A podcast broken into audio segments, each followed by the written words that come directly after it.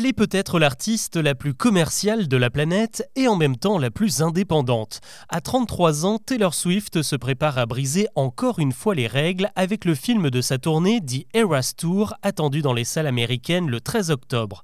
Ce ne sera pas la première fois qu'un artiste diffuse son concert dans les salles obscures, sauf que contrairement aux autres, la chanteuse a produit elle-même ce film sans passer par aucun studio. Un véritable pied de nez aux géants du secteur qui sont déjà en plein bras de fer avec les scénaristes et les acteurs en grève.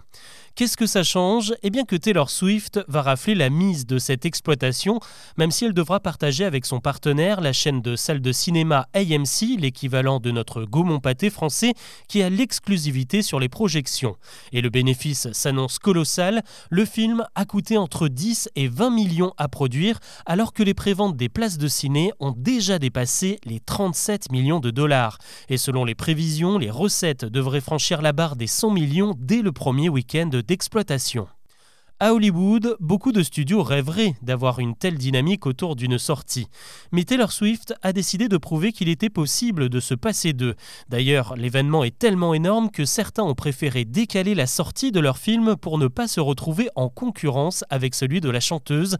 L'Exorciste, produit par Universal, a par exemple été avancé d'une semaine.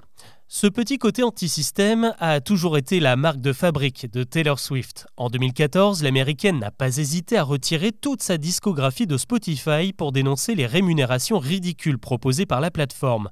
Nouveau coup d'éclat en 2019 lorsqu'elle est entrée en conflit avec sa maison de disques qui détenait 100% des droits sur sa musique. C'était déjà arrivé à Prince ou au rappeur Jay-Z qui se sont retrouvés coincés.